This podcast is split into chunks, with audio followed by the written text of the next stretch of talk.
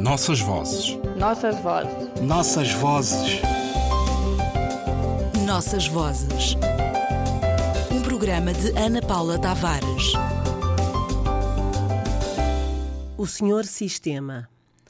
Há palavras que chegam e se instalam cedo nas nossas vidas para aí criar reservas de sentido a que voltamos todos os dias e a cada hora tanta falta nos fazem à nossa visão do mundo, aos caminhos habitados que percorremos à sede de ver e perceber as delicadas estruturas das línguas que usamos.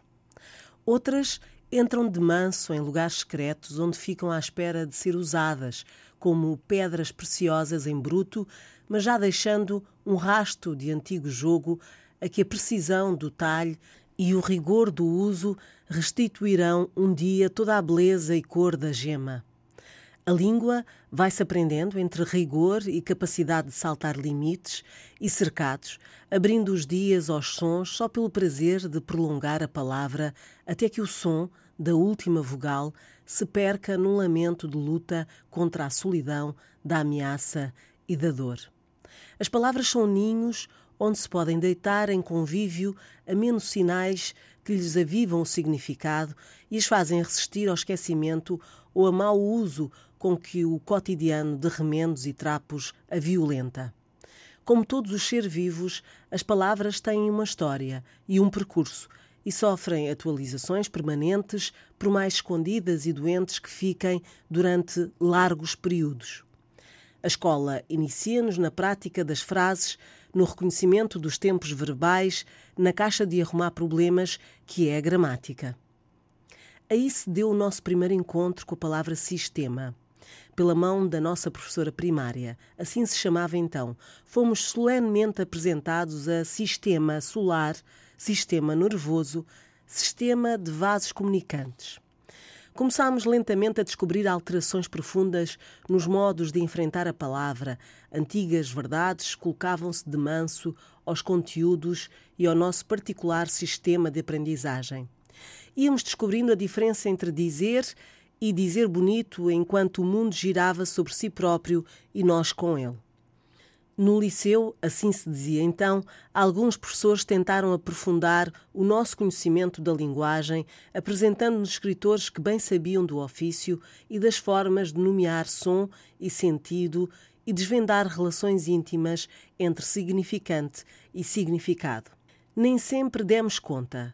Interessava-nos, às vezes, a história com princípio, meio e fim e a palavra era ainda uma casa fechada, a que resistíamos, preferindo abertamente o quintal à ordem da casa. Uma professora de filosofia, ficou pouco tempo conosco, ainda tentou desviar-nos do Bonifácio, o livro único e obrigatório, fazendo-nos entrar docemente em conceitos como ética, estática e, sobretudo, uma teoria dos sistemas valeu-lhe de imediato a alcunha de cibernética, o que na altura nos pareceu o insulto mais adequado a quem queria desafiar o nosso sistema em equilíbrio com o aprendizado da vida. Sabíamos pouco das diferenças entre o todo e as partes e teorias do controle e dos sistemas complexos. Resistíamos a uma domesticação pela ciência e crescer significava ser contra a ordem, a desordem, a teoria e a ciência. Esquecemos o nome da professora, mas não a palavra, embora na altura não a soubéssemos atravessar e perceber. O uno e o múltiplo entravam na nossa visão do mundo, mas ainda não precisávamos de perceber ou transcrever, e muito menos estávamos dispostos a usar muita energia para entrar num mundo que adivinhávamos que nos ia fazer sofrer. Mais tarde, o sistema voltou. A meio dos anos 80, e enquanto à nossa volta o mundo ardia guerra, fome, doença, lixo, falta de água e falta de luz, bichas, pedras instalaram nas lojas do povo os computadores.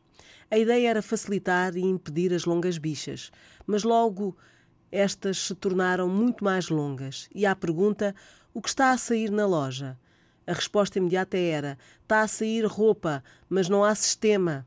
O sistema tornou-se mais um dos problemas, entre os muitos que tínhamos que enfrentar, na vida verdadeira, a haver naquele tempo.